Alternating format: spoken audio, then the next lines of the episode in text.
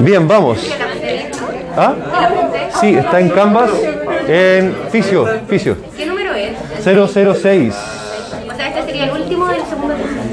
Eh, no, son solo tres, son solo tres. Para el test de ahora. No, sí, pero y el de después puede ir aumentando. Obvio. No es que, no sea, no es que sea solamente 1, 2, 3 hasta 6. Ah, podría ser. Vamos a ver, vamos a ver. Bien, la sangre, ¿qué es la sangre? Vamos recordando un poco también lo que se vio en histología. Es un tejido, ya, ¿qué más? No, pero no le dan el apunte, como del... No, pero no. Porque el apunte, el apunte, el apunte es conocimiento nuevo, se supone que es conocimiento nuevo. Activemos el conocimiento anterior, lo que ustedes sabían, de esto, de cultura general. ¿Qué es la sangre?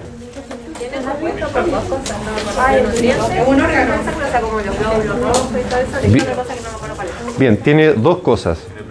Tiene plasma, tiene nutrientes, glóbulos rojos, blancos también.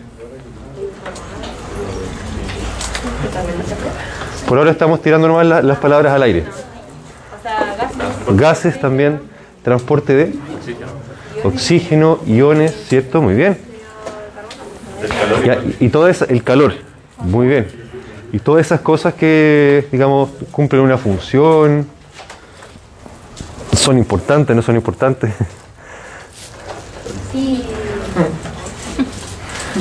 Ya, bien, muy bien, sí, sí. Un poco más, indaguemos un poco más.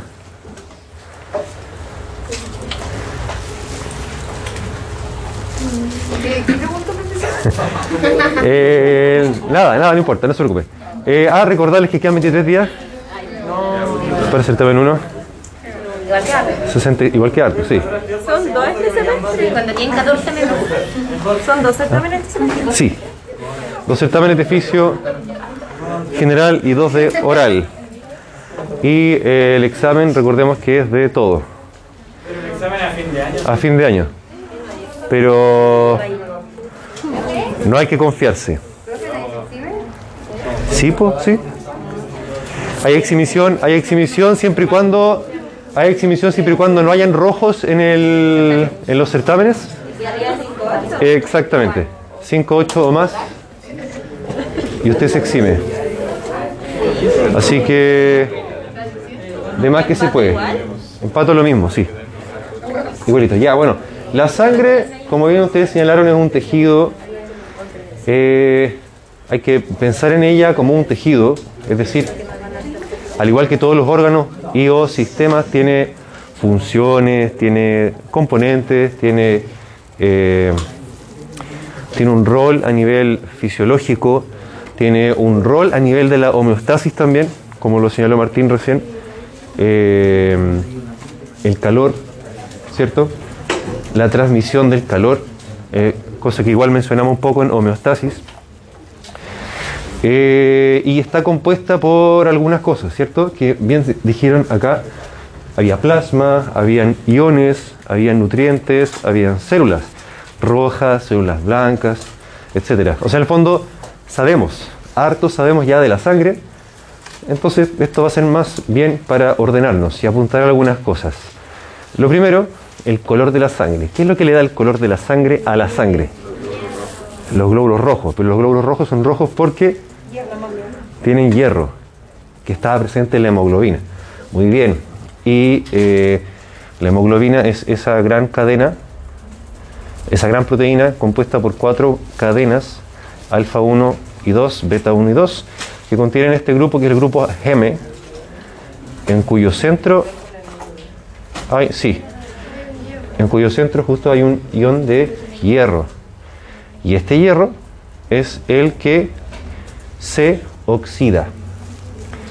El que tiene cierta afinidad por el oxígeno, no es una afinidad muy grande, no puede ser muy grande, porque si fuese muy grande pasa por los pulmones, se llena de oxígeno, llega a los tejidos y si fuese demasiado afín, no se despegaría, ¿cierto? Entonces tiene una afinidad que es leve con el oxígeno, suficiente para poder transportarlo desde los pulmones hacia el resto del organismo. De modo tal que, eh, bueno, todos sabemos que la sangre es roja, pero cuando se han ido a sacar sangre, ven la sangre y se dan cuenta que es de color como oscuro. ¿Mm? Como burdeo, claro, ¿cierto? Rojo, eh, en, el, apunte le puse rojo, rojo purpúreo, creo. Escarlata supone que es rojo brillante, ¿cierto? El rojo brillante, que es el rojo, el, la sangre arterial, justamente porque la hemoglobina está oxidada, está con oxígeno. Y la sangre venosa, que es la que le sacan a uno cuando se va a tomar exámenes, ¿cierto? Rojo purpúrea porque en lugar de oxígeno la hemoglobina está, está reducida, no está oxidada, no está con oxígeno, sino que está, eh, bueno, está la presencia del CO2 circulante. Rojo escarlata, rojo púrpura crimson, crimson en inglés. ¿Ah? Por el oxígeno. No, no, sí, pero había dicho algo como de que pasaba vaso sanguíneo.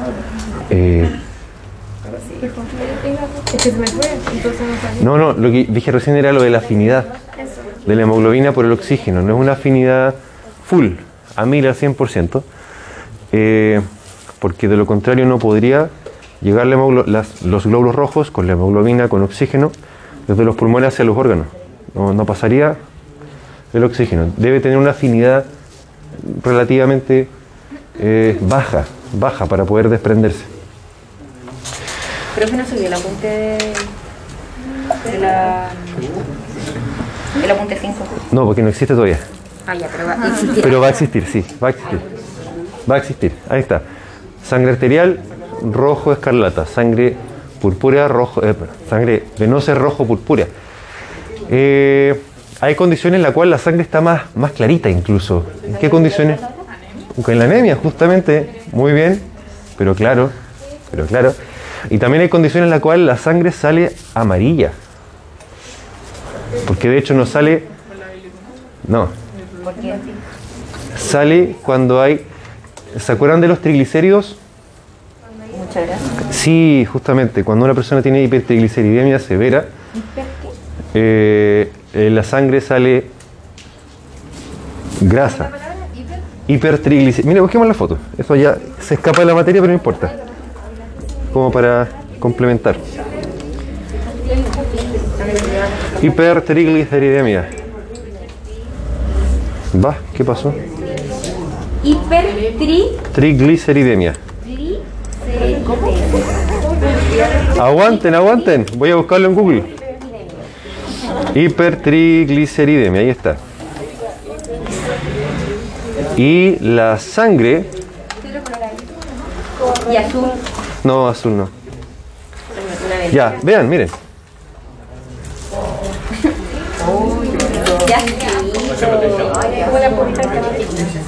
¿Como las qué? Como un café de Starbucks con crema. Qué asco, no. Eso.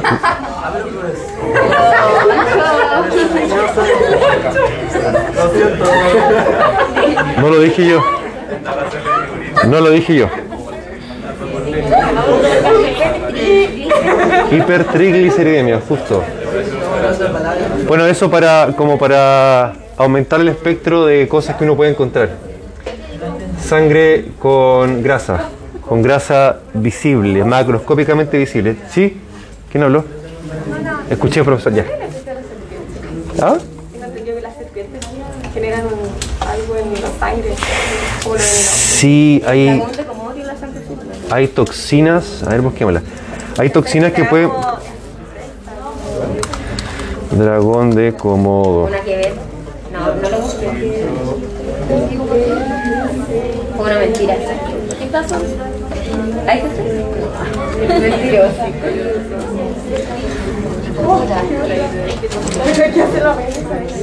Y a esto, no sé, me suena. Me suena como falso. En fin. Eh, vamos, volvamos. Ah, no, Komodo tenía la lengua azul. ¿Sí? La lengua azul. ¿Cuánta sangre tenemos en el cuerpo? Litros. Bien, sí, 5 a 6.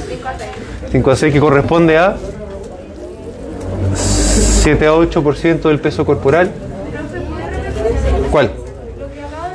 Que tenemos 5 a 6 litros de sangre.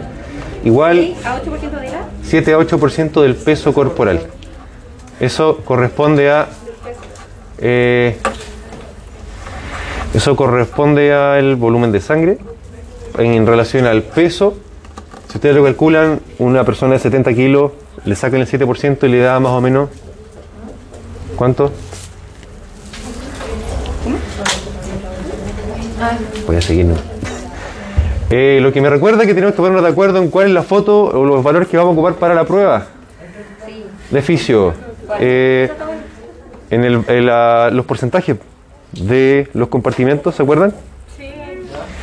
Habían, porque hay varios esquemas distintos, pero para, si bien lo importante es el concepto, el, el aproximado, ¿cierto? No pensar que eh, el intersticial es el 50% del agua corporal, por ejemplo, pero los aproximados, ¿cierto? Eh, a modo de, de- de la evaluación, ¿cuál es el esquema que vamos a ocupar con, con los números de referencia? Uno de sus compañeros, Javier, lo puso en el foro para que lo discutiéramos. ¿Dónde está? Acá, foro de discusión.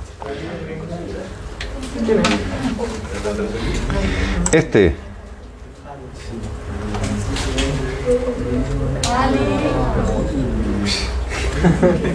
Ya, les ruego que entren al foro de, de la asignatura y comenten, sí, me parece, estoy de acuerdo. O no, ándate a la... O como ustedes quieran. Pero, pero hagan algo, interactúen, interactúen. Pero no sale nada. Sí, pues, es para la, para la prueba. Pero eso, Este, ya, pero dígale. pero es que esa está más completa. Sí, está más O sea, la completa. otra sería claramente mejor para nosotros, pero esa Pero, por lo- ya, respóndele al compañero. Si, respóndale. Cuando uno, cuando uno interactúa, cuando uno interactúa, aprende mejor. mejor esa nomás porque sale solamente el plasma. Ya. Voy a preguntar algo nada que ver entonces. Ya, pH, ¿cuál es el pH de la sangre? Eh, ¿Ah? No estoy enojado. 6, ¿Cuánto era? ¿4,5? 7. 7,4 con un rango de 7,35 a 7,45. Inferior a eso se considera acidosis, mayor se llama alcalosis.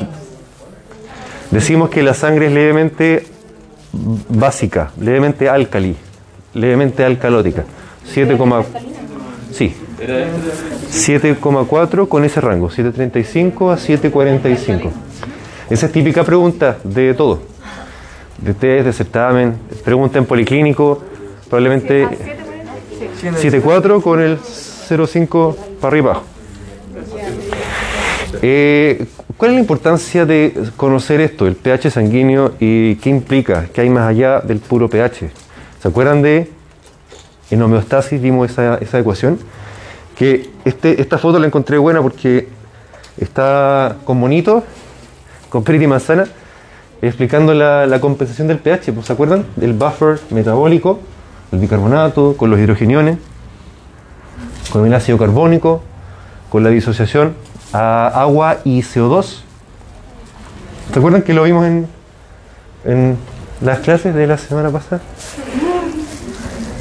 No estoy percibiendo mucha retroalimentación, ¿sí? ¿Sí o no?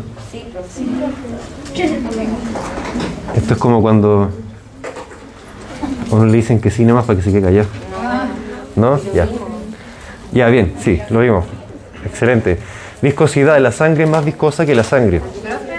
La sangre, la sangre es más viscosa que el agua. Cinco veces más viscosa que el agua. Dígame. ¿Quién dijo del pH de la sangre que era ligeramente Alcalino, base, eh, muy viscosa? Eh, 5. Está en el apunte igual, así que no se preocupe. Está en el apunte. Eh, ¿Por qué mencionar la viscosidad de la sangre? Porque también es un parámetro que puede influir sobre eh, la oxigenación. Si es demasiado viscosa, el flujo sanguíneo puede disminuir, con lo cual puede haber hipoxia a nivel miocárdico, en los casos en que la viscosidad aumente mucho. Eh, ahora, si la viscosidad baja, ¿qué, ¿cómo lo interpretamos? si la que baja, si la viscosidad, lo pegote que sea la sangre, si baja mucho, ¿cómo lo interpretaríamos? ¿Podrían haber problemas de coagulación? Sí. ¿Por qué?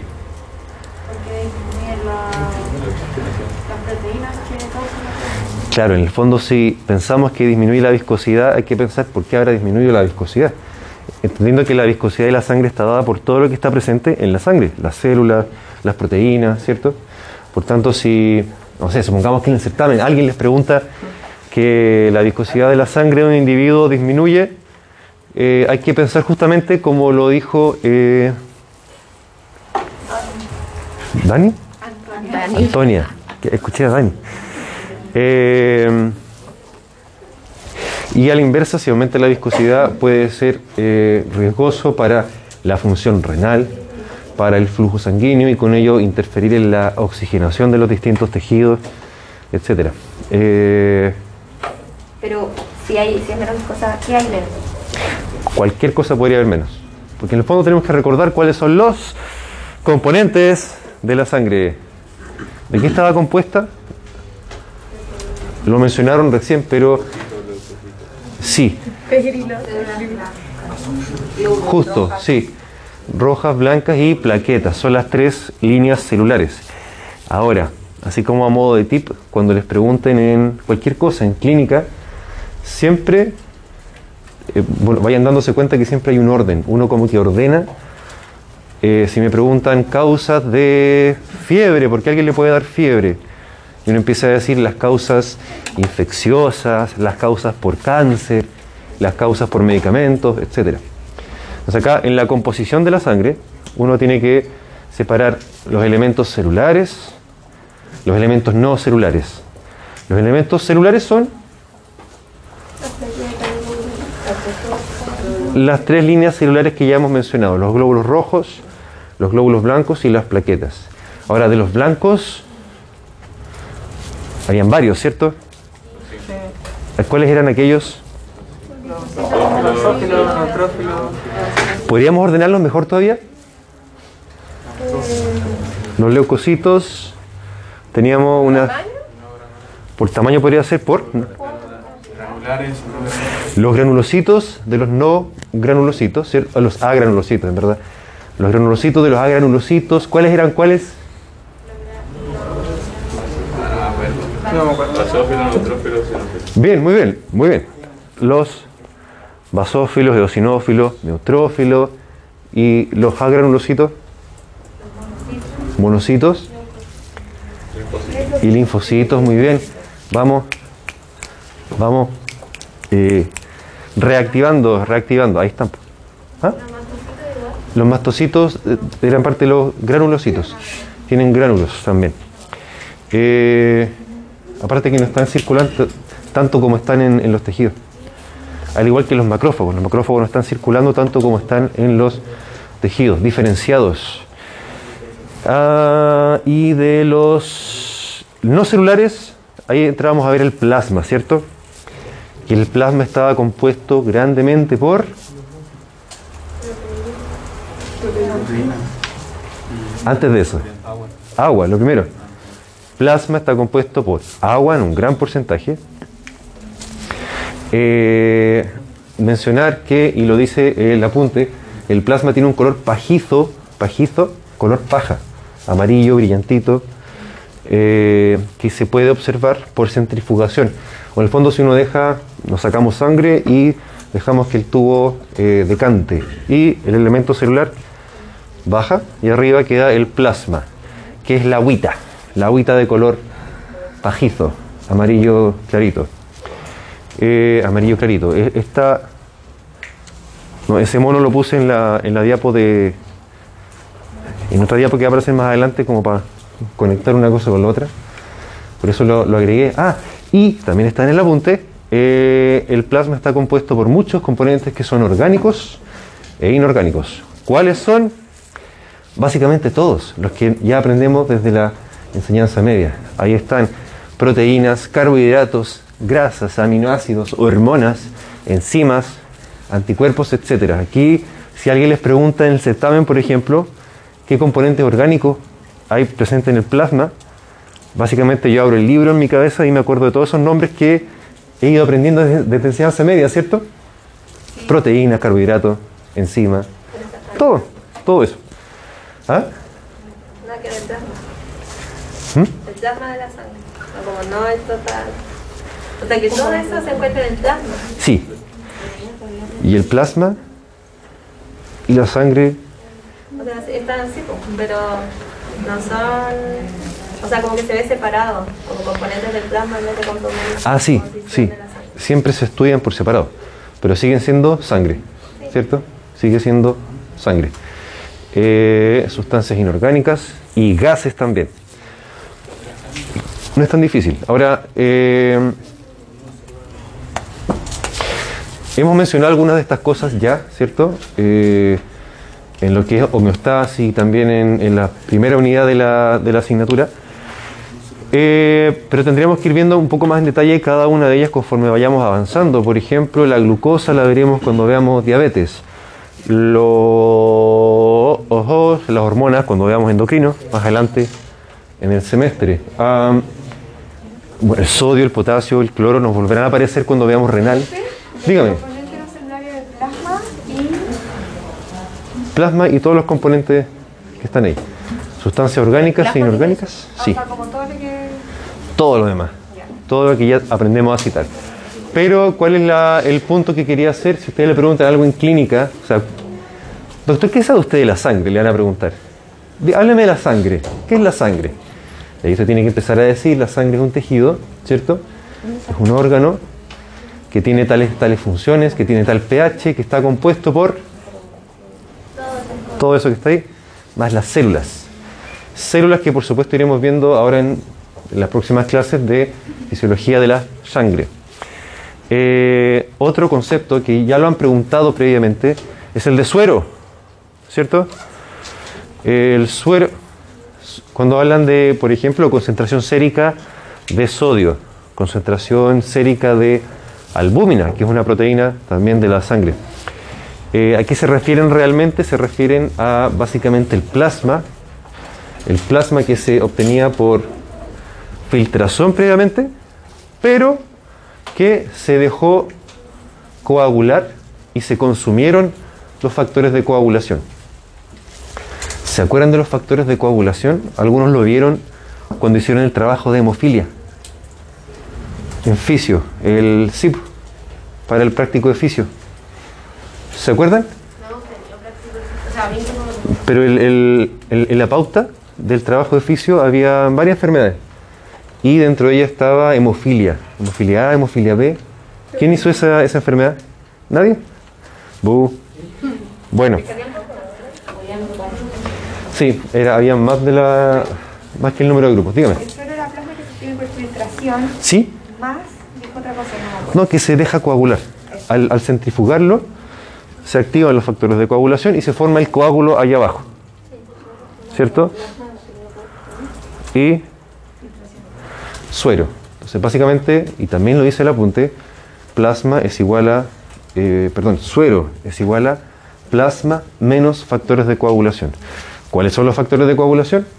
Profe, Dígame. ¿Se filtra o se decanta? Se centrifuga. Se centrifuga. se centrifuga. El plasma centrifugado, al centrifugarlo, eh, o sea, en el fondo, en la- si, si lo piensan así, eh, cuando se centrifuga una muestra de sangre no alcanzamos a ver plasma, porque al centrifugarlo sale suero y lo- el, el tapón, el clot, el coágulo, ¿qué sería ese? El coágulo separado del suero. Y, el, y el plasma se obtiene por otra técnica, por ultrafiltración. Por filtración. Sí, ese sí que sí. Ah, ya. Entonces, para obtener, separar el plasma de las células sanguíneas, se filtra. Claro, Y para obtener el serum, se Serum. centrifuga. Se centrifuga. Y se deja exacto. Entonces, coagula y este coágulo, que es una malla de fibrina, ¿les suena ese concepto? La malla de fibrina, eso atrapa todas las células, particularmente los glóbulos rojos. Entonces, lo que queda de líquido fuera de ese coágulo es el suero. En cambio, el plasma se obtiene por filtración, ese sí que sí, por ultrafiltración. Plasma ultrafiltrado, que contiene proteína, que contiene factor, factor 8 y factor 9, que son proteínas que se ocupan para el tratamiento de la hemofilia, que les va a interesar a ustedes, porque el día de mañana, cuando tengan que hacer extracciones en pacientes con hemofilia, cosa que es un tema, es un tema aparte, hay que preparar al paciente justamente con plasma rico en factores de coagulación, no siempre rico en plaquetas, eso es otra cosa, que es el que siempre escuchamos por tratamiento de estética o intraarticulares. ¿Plasma rico en plaquetas les suena? ¿No? Era El un plasma poco más conocido. Es todo menos los elementos celulares. Justamente, plasma es la sangre menos los elementos celulares, incluye los factores de coagulación. El suero, en cambio, es esa misma sangre que se, se centrifugó, perdón, y al centrifugarse se activan los factores de coagulación, por tanto se coagula y el líquido que tiene otras proteínas y que tiene iones, nutrientes, gases también, se llama suero. Orgánicos e inorgánicos, sí. Orgánicos e inorgánicos. Se consumió y se formó eso que está ahí. La malla de fibrina. El fibrinógeno, formar la malla de fibrina. Cuando veamos hemostasia, en un par de semanas más, hemostasia es la- el proceso de coagulación completa. Eh, adelantarles que la hemostasia existe la hemostasia primaria y secundaria, donde la primaria corresponde a la función de las plaquetas. Las plaquetas se agregan y se activan. Las plaquetas que ya conocemos, de las células de la sangre. Y posterior a eso viene la activación de los factores de la coagulación, que conllevan finalmente a la formación de esta malla, que se llama malla de fibrina, que es la que termina por capturar glóbulos rojos, activa más plaquetas y se forma el famoso coágulo, el tapón plaquetario. Dígame. ¿Por qué había mencionado el factor 8 y el 9? Porque la hemofilia es una enfermedad donde faltan el factor 8 y el 9, que son moléculas que forman parte de la cascada de la coagulación. Factores de coagulación, que son proteínas, factores de coagulación que se sintetizan en el hígado. Las personas con hemofilia tienen un problema genético donde no sintetizan o el 8, son varios, o el 8 o el 9. Y se llama hemofilia tipo A o hemofilia tipo B. La glóbulos rojos. Sí, como lo ven en la foto. Y eso no está en el suelo. Eso no, porque en el suero, eh, para obtener suero, esto ya se formó y se dejó caer. Y el líquido que queda es el suero. En la práctica hablamos de concentración en suero para decir cuánta, cuánto sodio, cuánta glucosa tiene la persona en sangre. En la práctica se nos mezcla, pero el origen del concepto es este. Concentración sérica de glucosa, concentración en sangre de glucosa, viene siendo lo mismo. Eh, ¿Qué mono pinta? Entonces el factor 8 y el factor 9 que les decía recién, que estaban ausentes en la hemofilia. ¿Y por qué nos interesan? Porque, como está sugerido en el esquema que inmediatamente pueden ver en pantalla, la coagulación es un proceso que consta de la activación de todas estas proteínas, que se activan mediante la vía intrínseca o bien la vía extrínseca, que se diferencian básicamente por el, las moléculas que se activan en una o en la otra, vía intrínseca y vía extrínseca, se juntan en la vía común, ahí, para activar el factor activador de fibrinógeno, para que el fibrinógeno se transforme en fibrina, ahí, y se forma el tapón plaquetario. Y esto era un mecanismo de retroalimentación positiva, muy bien. ¿Por qué? Porque no paraba nunca, excepto por los factores trombolíticos que son naturales al, al organismo, digamos, que los vamos a agregar inmediatamente cuando veamos. el- ¿Ah? Eh, como peor, existen. Eh, la verdad es que las, las dos serían malas. Porque si no hubiese un freno al proceso, habría coagulación. La- patología se llama coagulación intravascular diseminada. Eh, me coagulo entero, digamos, por todas partes, lo que conlleva a, un consumo de todos los factores de coagulación. Por tanto, paradójicamente, la persona termina desangrándose, porque ya no tiene factores de coagulación porque se consumió todo. Ese, ese es un extremo. Y el otro extremo sería que eh, por algún motivo los trombolíticos fisiológicos estuvieran tan activados que impidieran la formación del coágulo y por ende de la- del proceso completo de hemostasia y tampoco eh, habría freno a la hemorragia si es que la persona sufre una lesión, supongamos. Pero en cantidades de equilibrio son. Exacto, funcionan. Gracias a eso estamos vivos todavía. A pesar de las heridas que nos hemos hecho, los accidentes que hemos tenido, eh, los tatuajes que nos hemos hecho, los piercing, etc. ¿Ah? Es otra, es otra la alteración. Es otra la alteración. En el hemofílico es la vía acá extrínseca por el déficit, ah, perdón, por el déficit del factor 8. ¿Dónde está el 8? Aquí no está dibujado. No importa, en el hemofílico es el factor 8 el que falta, en la hemofilia tipo A, o en la hemofilia tipo B el factor 9. Que aquí no, me fijé que no estaba, pero lo importante era el concepto de vía extrínseca o vía intrínseca que se juntan en la vía común y eso lleva a la activación del fibrinógeno en fibrina para formar el famoso la famosa malla de fibrina. ¿Mm? Ese lo vamos a ver después. Sí, sí. Estos son solo generalidades de la sangre. Ya. Profe, en la hemofilia puede faltar ambos factores o solamente es el 8 o el 9? Me suena, creo que sí, pero era una enfermedad más rara. Si la hemofilia ya es rara, poco frecuente porque es genética, eh, que haya ausencia de las dos sería más raro, incluso podría ser incompatible con la vida, probablemente. Sí, No nacen, no nacen. Dígame, dígame. Uno, que en, en el plasma eh, están los factores de coagulación, Sí. pero no, no se activan. Claro, no están activados. Porque de hecho ese mismo plasma le puede servir a usted el día de mañana para, para preparar a un paciente con hemofilia para llevarlo a exodoncia. Ah, ya. Y el suero los tiene y se activan. No, el suero ya los perdió. Eso, eso que entendía.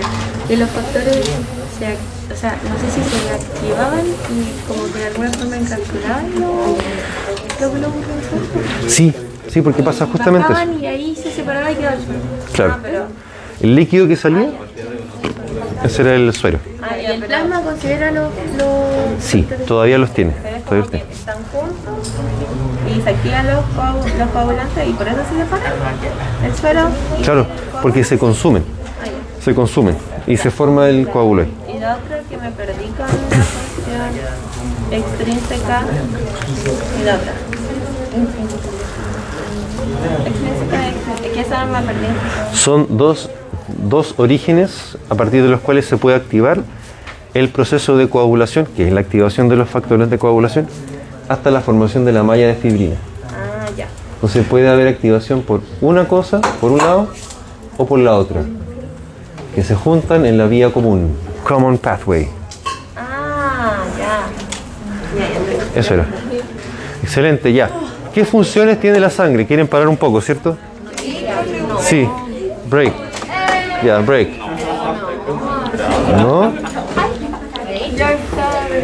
Paremos dos minutos. ¿Vamos para que no nos pille el tiempo? Veamos. ¿Para qué sirve la sangre? Para eh, nutrir Para nutrir, exacto. y respiratoria. ¿Para qué? Para que todo llegue a todas partes.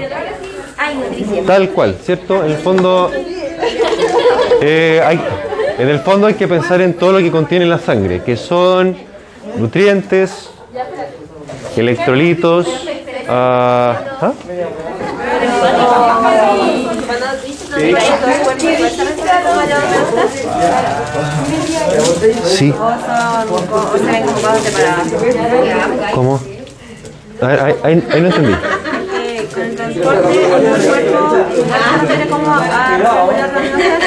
Sí, sí, po. Justamente la, la sangre en el fondo eh, manda nutrientes, o más bien dicho, distribuye, distribuye nutrientes, por supuesto que gracias a la acción del sistema del corazón. ¿Qué le pasa? ¿Qué le pasó? Ah, ya. Tranquilidad, tranquilidad, tranquilidad. Eh, ¿Ni qué? ¿Cómo dijo? ¿Cómo dijo? Entonces, nutrientes como aminoácidos, carbohidratos, proteínas, lípidos, eh, van y desechos vuelven. Diga, ¿qué pasó? No sé, me acompaña. Ya, pero sí que. Eh, y también oxígeno va, dióxido de carbono vuelve. Es cierto La- la- el circuito que ya todos bien conocemos. Debemos agregar sí o sí la función, bueno, ahí la función endocrina, ¿cierto? Transporta específicamente, más nos interesa eh, todas las moléculas que son señales, señales que van desde una célula o un, órgano hacia otro. Las hormonas, ¿cierto? Las hormonas son las grandes señalizadoras de, de fenómenos y activadoras de otros fenómenos a través de la sangre. Eh, ahí ven ustedes una célula secretora, una glándula, básicamente, que eh, tira hormonas hacia la sangre, la sangre circula y llega a su célula diana. Diana, como Diana, que está por allá sentada. Diana porque son el blanco, el target, ¿cierto? Eh, y tenemos que pensar también en las funciones regulatorias, que ya las mencionamos las veces anteriores, y, pero hay que reforzarlas siempre. La regulación de la temperatura, la regulación de la osmolaridad plasmática, ¿cierto? La regulación del pH sanguíneo también. La sangre juega todos esos roles. Hay que señalar. eh. Ahí en el GIF que está en la pantalla que ya se terminó de. Ahí está, ahí va. Eh, ahí están sugiriendo que cuando baja la concentración de sangre, es decir, cuando eh, aumenta la osmolaridad, o bien cuando disminuye, la verdad es que da lo mismo el tipo de señal, lo importante es que se estimulan los mecanismos captores de agua por el hipotálamo, que son cuáles, pásenos.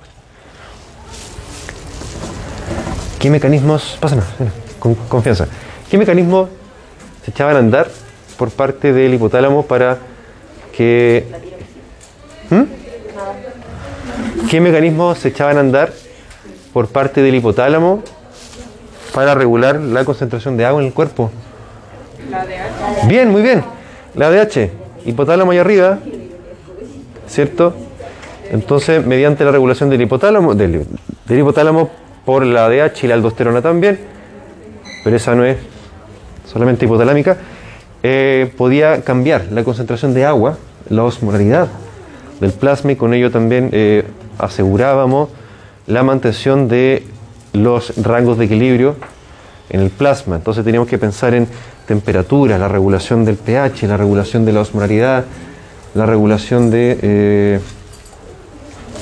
básicamente esas. Ese mono lo encontré súper bueno, porque ahí están eh, los distintos mecanismos que regulan el pH sanguíneo, ¿cierto? Estaban los buffers metabólicos, fundamentalmente el bicarbonato, ¿cierto? Está, tiene una ensalada en la cabeza, ¿por qué? ¿Por qué? No importa, no importa. Dijo que tiene una ensalada en la cabeza. No, pero de verdad, ¿por qué? ¿Qué?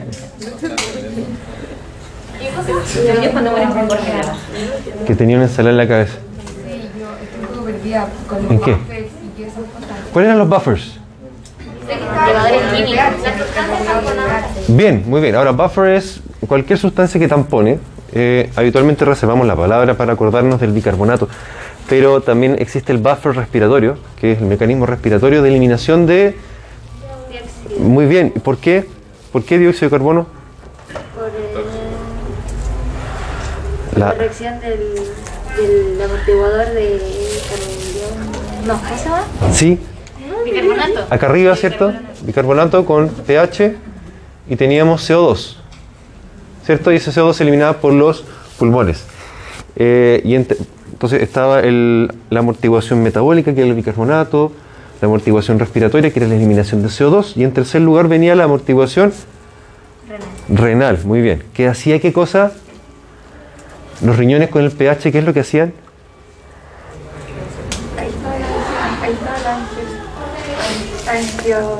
No, no angio. Anidrasa. Anidrasa carbónica. Sí, sí. ¿Y qué hacían?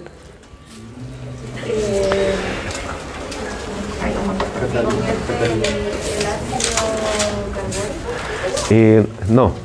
Bueno, la anhidrasa carbónica está presente en muchas células del cuerpo, no solamente en los riñones, pero a, a nivel renal lo que sucede para el control del pH a largo plazo es que aumenta la síntesis de bicarbonato, aumenta la eliminación de hidrogeniones también por la orina, acidifica la orina y también aumenta la recaptación de bicarbonato, así también. Entonces, por eso es que siempre se dice que el riñón, lo vamos a repasar también más adelante, es el, el- el regulador definitivo del pH sanguíneo. Eh, eso era para recordar. La orina, la orina. Eso era para recordar la función. Entonces, cuando baja la concentración de sangre, se estimulan los mecanismos productores de agua por el hipotálamo. O sea, ahí teníamos que hablar de que si baja o sube la osmolaridad plasmática. Cuando si baja, Porque si baja la osmolaridad plasmática es que hay más agua. Por tanto, tengo que perder agua. Por tanto, la DH tiene que subir o bajar. No importa. No importa. Mencionar las proteínas plasmáticas. Básicamente son tres más importantes, que son la primera, la que se llama igual que lo que tiene el huevo. Albúmina, muy bien. Las segundas, las globulinas. Globulinas son proteínas sintetizadas fundamentalmente por el hígado y dentro de ellas están las inmunoglobulinas, que son las que más nos interesarán, que son las proteínas que funcionan como anticuerpo. Y eh, en tercer lugar está el fibrinógeno, que es lo que ya habíamos mencionado que se consumía cuando se centrifugaba el plasma y se obtenía suero y un coágulo. Y ese coágulo estaba formado por una malla de fibrina que se obtiene a partir de la activación del fibrinógeno. Y esta otra de acá la vamos a obviar porque es despreciable, menos del 1%. Estas tres son las que más nos interesan porque son las que más participan en la osmolaridad plasmática. En la... Cuando hablamos de osmolaridad plasmática, hablábamos de una fuerza, ¿cierto? Que se llamaba ¿cómo? Eso era para... No me acuerdo por qué se los puse. Para eso. ¿Cómo se llamaba? La presión osmótica. Presión osmótica. Ahora, eh, particularmente la presión osmótica. ah, quiero preguntarles, ¿esto lo entendieron bien? Porque lo vamos a volver a ver en pato. Con, con inflamación. Con la parte de inflamación entra a jugar. Sí, la capacidad para traer agua. Muy bien. Eh, señalar que el equilibrio de los fluidos en todas las cavidades está dada por las fuerzas que empujan el agua, empujan el agua para entenderlo, y las fuerzas que atraen el agua, atraen el agua. Eh, porque si se acuerdan, la osmosis era el movimiento del agua. Entonces, el agua era la que buscaba su concentración, no era, no era al revés. Pero, pero así la entendemos mejor, más, como más fácil. Presión hidrostática es la que empuja el agua, la presión osmótica es la que atrae el agua. Entonces acá, ¿cierto? Conforme hay flujo sanguíneo en un vaso que está en contacto mediante eh, eh, membranas semipermeables con otra, eh, otro compartimento, va a haber una presión que va a empujar el agua de acá para acá, pero también de aquí para acá, ¿cierto? Y también una presión osmótica que va a traer agua de aquí para acá y de aquí para acá. Entonces debiese haber un equilibrio entre esos cuatro vectores para que haya, ¿cierto? para que no haya edema, para que haya un, valga la redundancia, equilibrio en la mantención de los compartimentos. Eh, quiero, antes de eso, para que no nos pille el tiempo, que nos vayamos al QR. Sección 1, ¿cierto? Miento, siempre me equivoco. Veamos. sí, es que esa de la fórmula ahí. ¿Cuál? ¿Cuál? La de la imagen. Pero es que esa imagen. No, sí, es que más encima, esa ecuación que está ahí, es que esa ecuación que está ahí no es la misma que vimos en clase, porque la que vimos no, no tiene nombre. Y esa es la Henderson-Hasselbalch, que es otra. Ya, pero es como lo Que es, sí, que es la que se utiliza para el cálculo del pH a partir del